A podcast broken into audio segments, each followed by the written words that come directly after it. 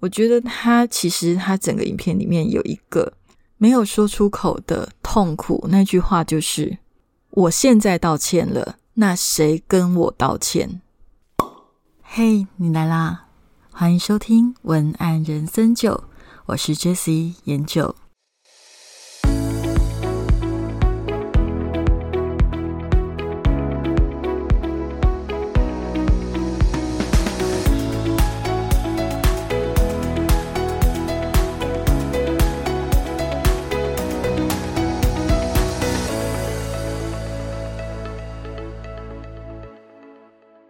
Hello，各位小酒窝们，我是研究。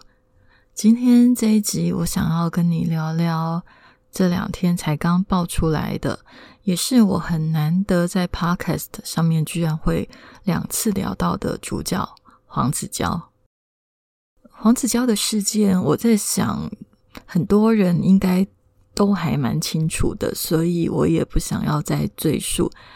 我们如果在打黄子佼的关键字里面，不乏出现的就是演艺清流翻车啊，或者是大开地图炮啊，拉出了多少的演艺圈的黑暗面啊，又或者另外一种就是哎。讲黄子佼正在以玉石俱焚的状态做着什么样的事情？这样子，这大概就是新闻下标的三个方向。那黄子佼也被报道他已经自残，然后送医。所以我不晓得你有没有看到他之前的那三支已经删除的影片。那三支影片里面，你可以很清楚的、满满的感受到一个人的情绪。其实我觉得他。的情绪是很绝望的，但是他不愧是一个主持人吧？我觉得他在讲话口条上面还算是很清晰。我觉得一个人在绝望的时候，还可以把自己的一些状况讲得那么清楚，这一点我觉得还蛮厉害的。我的另外一个感觉是，如果说你只有看到文字档的部分，我会觉得你可能比较没办法了解他真正的状况，而是必须要看到影音、他的声音、他的表情。之后才有办法完全的理解他现在正在思考什么。所以，其实我也常常跟我的学生们聊天的时候，我的学生有时候会跟我说，很多的产品，他的工作就是撰稿，所以他会一直接触到很多产品。但是很多产品它的性质是非常相似的，所以写来写去好像形容词都很像，到底要怎么改变？然后我就会跟他说，其实我觉得最重要的应该是。你要去，如果你有办法，你要去接触那个产品本身，或者是你要去接触那个产品的。如果最幸运的，也许你可以接触到比较高层的人员，或者是有一些老板。当你跟那个人讲过话，你感受到他的情绪波动，你看看过他的表情，你看过他对于自己的产品的态度，他对于自己的态度，对于面对事情的态度，讲话的。样子，你看过那些之后，你才能够捕捉到很多文字以外的讯息。好，所以今天我这一集要跟你聊的是，我在黄子佼的这个世界里面，我捕捉到了是什么样的讯息。大家看完黄子佼的三个影片，有一些人去讲，就是说，其实黄子佼他的影片里面。讲白一点，就是千错万错都是别人的错，因为别人这样子害我变成现在这个样子，好像完全没有反省，是史上最烂的影片。OK，我倒觉得，因为黄子佼他可能是在他的情绪已经到达了一种即将崩溃的，但是还未失控的状态，所以我们才得以有机会阅读到一个社会上所谓加害者的加害者的想法，他。没有掩饰的表达，他就是因为有一点放弃了，他有一点自暴自弃了，所以他的表达是诚实的。无论他讲的是不是真的，可是至少他的情绪是诚实的。光他的情绪是诚实的，我们就可以观察到很多的东西。那我到底观察到了哪一些事情？这一集我就跟你分享。首先，我想要讲的是，在黄子佼他整个。三个影片大概二十六分钟左右的影片里面，第一件事情是我观察了通常犯错的人都会发生的四种说辞。第一种说辞就是关于他，第一种说辞是大概意思就是说我也是有我的伤痕，我过去也是一个被害者，所以我现在才会是这个样子。可是为什么加害我的那些人都没事，而我要受到惩罚呢？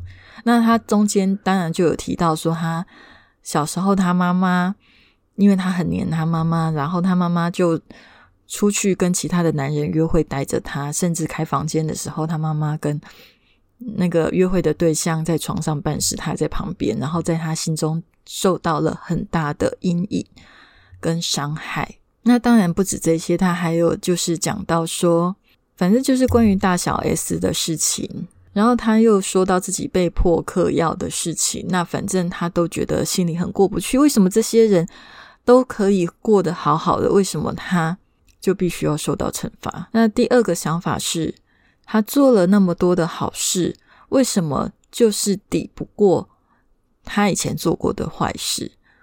那第三个想法是。他也会希望得饶人处且饶人，但是他也很快的否决掉了，他觉得不可能。但是他常常讲得饶人处且饶人这句话，讲了好几次。其实他也很希望大家就把伤口掩盖住，所以他第四点他也很常一直讲的是，伤疤被揭开是会流血的，为什么要这样子做？这大概是他四种比较主要的论述。那其他的内容其实都大概是从这四四种主要的论述里面再去衍生发挥出的更多的内容。那那些内容可能有一些跟他其实就他自己报的八卦，这些你们自己就可以去其他的新闻网看，我就不太特别讲。只是我想要聊的是，大家有发现他在论述这些我说的这些说辞里面有发生了一个。很严重的事情就是，他所有的说辞都是在说他自己。这跟我之前在聊《天下》杂志，他跟《天下》杂志吵架的那个事件，完全是一模一样的状态。他的情绪模式就是，他完全都只考虑他自己，纵使在抱歉、在道歉的这样子的一个影片里面，他还是一直都只关心他自己的感觉。所以，他其实他一直很关注他自己。受到的伤害，以至于他完全没有办法去换位思考的去感受其他人受到的伤害。但是他是真的没有办法换位思考吗？我觉得也不是，因为他在最后的影片里面，他还请大家就是要好好的照顾孟耿如，然后还说他的小孩因为这个年纪应该对爸爸还没有印象，这跟真是好事，因为这样子长大的就不会太伤心之类。他有一点点像在在诀别的。意味，可是，在这些诀别的内容里面，你发现他还是会帮人着想的。那为什么他在整个道歉的影片里面，完全看起来很像有在反省，但是好像根本没有在反省，他一直在抱怨？为什么？其实这来自于一个，我觉得我在整个影片里面听完以后，觉得心里其实还蛮难受的，然后消化了很久。才理清楚的一个感受，我觉得他其实他整个影片里面有一个没有说出口的痛苦，那句话就是：“我现在道歉了，那谁跟我道歉？那谁来为我讨回公道？为什么你们都可以讨回你们的公道？为什么你们就可以得到我的道歉？那过去的我呢？过去十岁的我看到自己的妈妈外遇。”这样子不堪的场景，说白了，黄子佼那个时候是不是也是性骚扰的受害者？只是没有人知道，他也深受在那个痛苦里面，没有被任何人站出来告诉他，那不是他的错。他的时间其实停住了，他停住在那个伤痕里面，他走不出来，他很痛苦。所以他后来一再一再的去发生性骚扰的案件，一直发生，一直发生，一直在重复这样的事情。为什么？因为唯有重复这样的事情，然后享受这一份痛苦，他才能够证明自己并不是受害者，他才能证明这样的事情本来就很正常，弱肉强食本来就很正常。我不是受害者，我就是加害者，因为他卡住了。我觉得他停留在那一个时候。停留在那个十岁的他，他在影片里面讲了好几次十岁的他，讲了好几次好几次，他一直讲那个伤口永远都好不了，会带着他那些伤口进坟墓，所以你就知道那个伤口对他来讲有多么的深，深到以至于他没有办法，也没有理由对他来讲啦。当然，对我们这些旁观的人、公道的来讲是有理由，但是对他来讲，他没有办法，他也没有理由。去道歉，因为过去的他也并没有被讨回公道。如果他道歉了，如果他给别人公道了，那谁给他公道？他不甘心。虽然他没有讲的很清楚，但是我感觉他整个影片的情绪里面，他就很不甘心。所以我觉得听到这里，你会不会觉得啊，就是真的很像以前有一句话说：“可恶之人必有可怜之处。”我不晓得你有没有看过，之前刚好有一出陆剧在五月的时候演完，叫做《长月烬明》，里面就是在讲说有一个人注定会变成魔神的人，叫做谭台烬。有一个女主角叫做李叔叔，她为了要阻止他谭台烬变成魔神去毁灭五百年后的世界，所以到五百年前去找他。那在过程中发现，其实他的身世非常的坎坷，也一直受人欺负。但是因为在那个过程里面，李叔叔进去了他的生活，不断。的为他讨回公道，所以谭台烬他逐渐的改变了。但是黎叔叔在那个过程里面，他也讲了一句话，就是他发现谭台烬这个人啊，就是世人给他恶，他报之以恶，所以他可怜又可恶。这会不会就是人呢？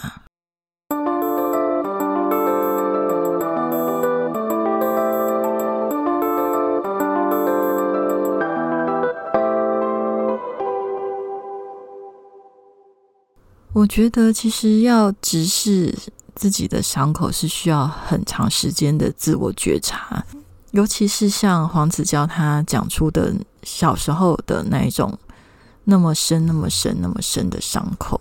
所以，因为有这些理由，黄子佼就没有错吗？当然有错啊！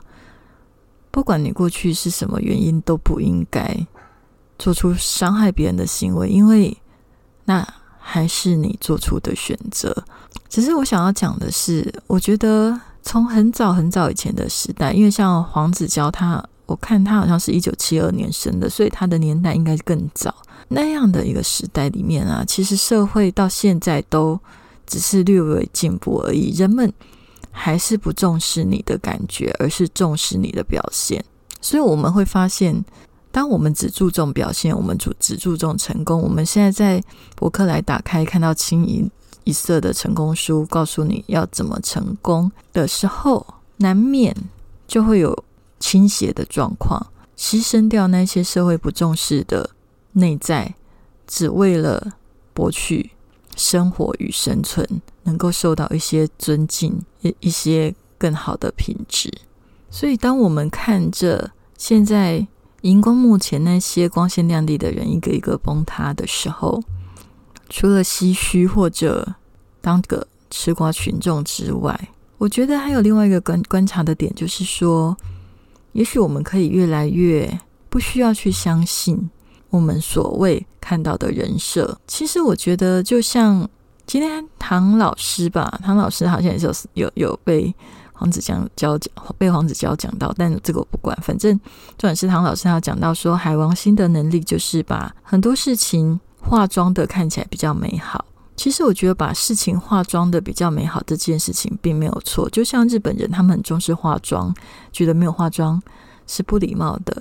化妆只是对于彼此的一个尊重，因为大家都喜欢看到美的事物。只是我们要知道，他是在化妆。这样就好了。我们之所以人设崩塌的时候会觉得痛苦，是因为我们太相信那些人设。但是也不代表我们不要相信人设，而是说人设只是它的一部分。我们还有很多地方是没有看到的。就像我小时候，其实我从小到大我很难追星，或者是很喜欢某一个偶像的原因，就是因为我总是觉得偶像们在。荧光幕前面的形象非常的，对我而言非常的不和谐吧？